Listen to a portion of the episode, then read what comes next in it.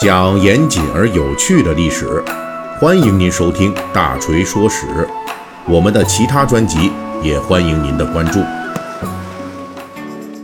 大家好，大锤这个《大锤说史》专辑已经是好长时间没更新了啊。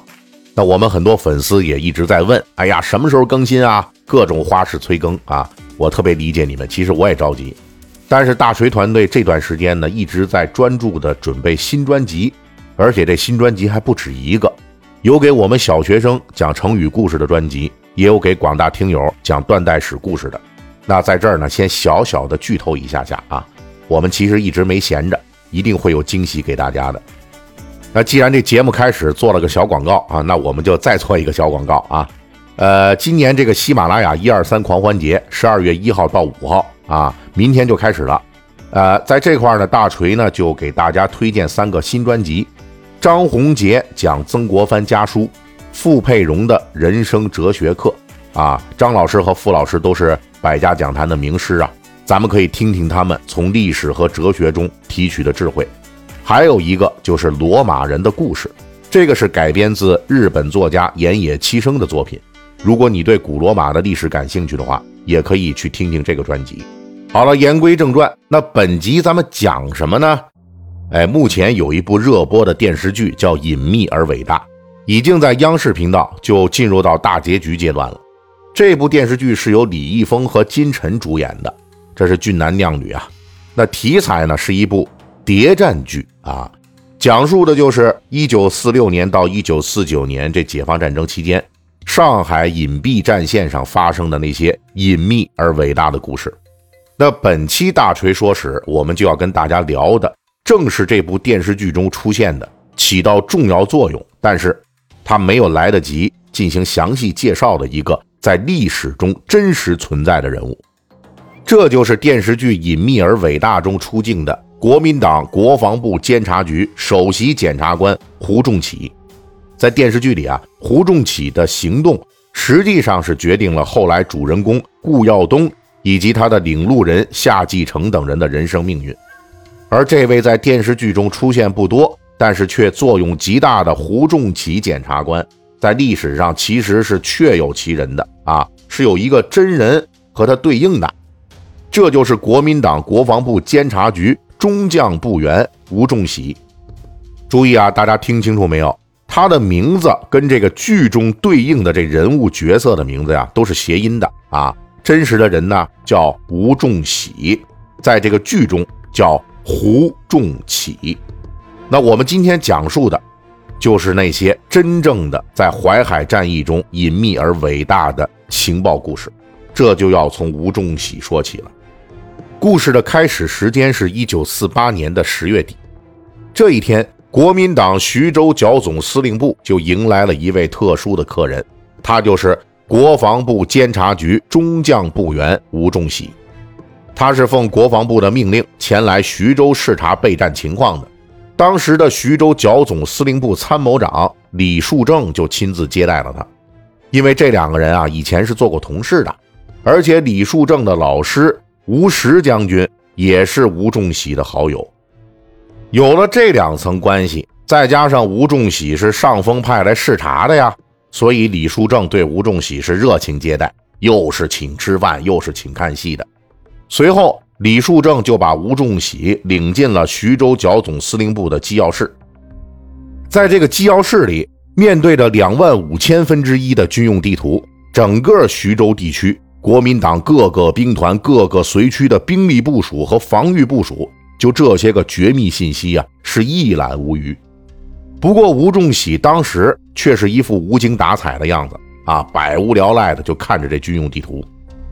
李树正就觉得吴仲喜啊，可能是初来乍到，不了解徐州地区的军事情况，因此他还主动上前详加解释，从徐州战区的兵力部署到徐州城防的火力配置，甚至。还有当时国防部计划的徐蚌会战的各种细节，以及未来的战略构想等等等等，李书正全都给吴仲喜讲了一遍。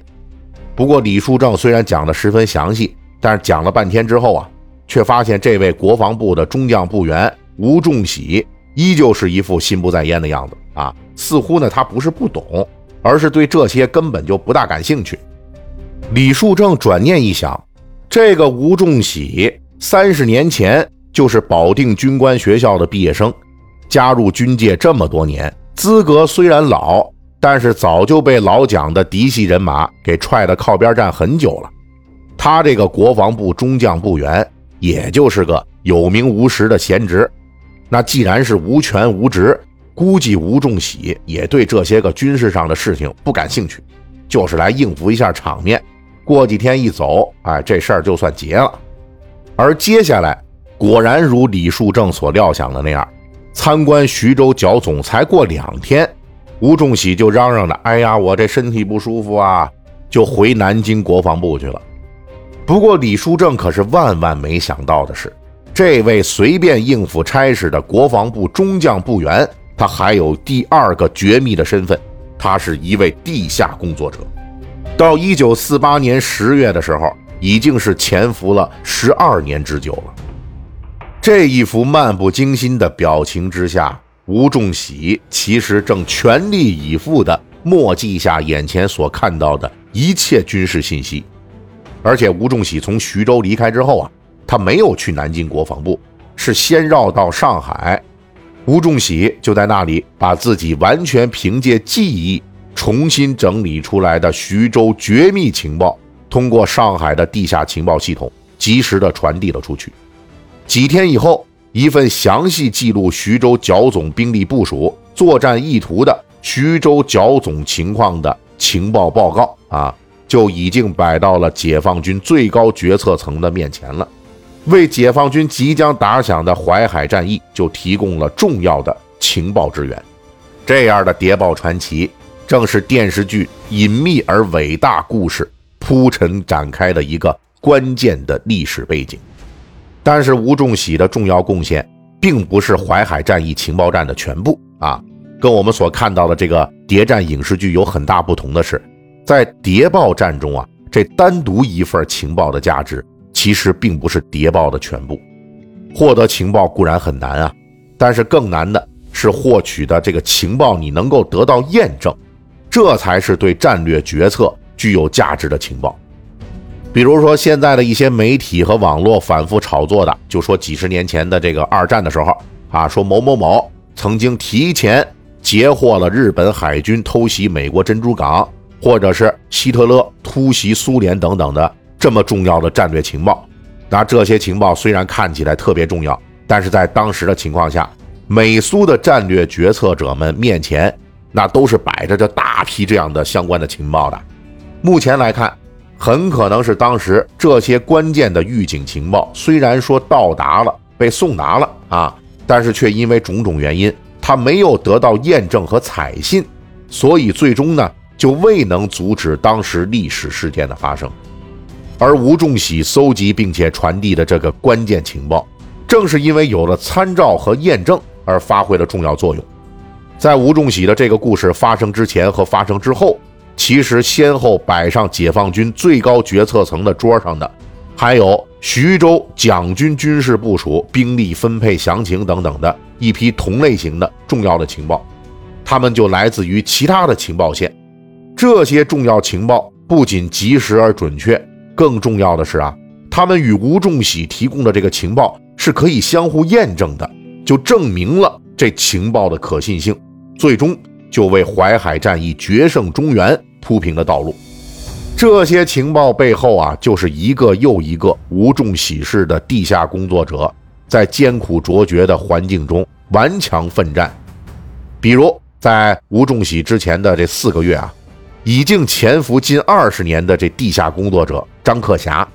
他当时的公开身份是国民党徐州城防司令啊。就借着这个身份，张克侠趁机反复出入徐州剿总司令部，把各种的军事机密是给搜的一个底儿掉，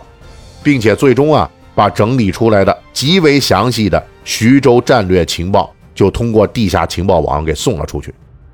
而到了一九四八年十一月十日，也就是解放军正式开启淮海战役之后的第四天。在南京总统官邸召开国民党最高层的作战会议，这个研究如何在徐蚌战场上抵御解放军的基本战略。而这次会议的参与者之一，国民党国防部作战厅厅长郭汝瑰，他也是一名地下工作者。在这次会议结束之后啊，郭汝瑰就立即通过地下情报网，一次就上交了九份重要的情报。还有一个哈，还没完呢。从这一九四八年秋开始，国民党国防部为徐州剿总司令部制定的这个作战计划呀。本就是郭汝瑰和国民党国防部的参谋次长刘斐，就这几个人共同制定的。而这位刘斐啊，也被后人认为是重要的地下工作者之一啊。大家看到了吧？这国民党的这个核心的军事决策层的很多的高官，那全是地下工作者。淮海战役在战场上百万人的厮杀对垒的同时。还有这么多的地下工作者提供了关键的情报信息，那这淮海战役，我人民解放军不大获全胜，那还等着啥呢？隐秘战线的这无声惊雷就是这样延续的。正是这些人的努力，最终让隐秘的情报战线为淮海战役的伟大胜利拉开了序幕。好了，今天的故事啊，咱们就讲到这儿啊。最后再提醒一下。一二三，西马大促期间，张宏杰讲曾国藩家书，傅佩荣的人生哲学课，还有罗马人的故事这三个专辑，大锤推荐给大家听听看。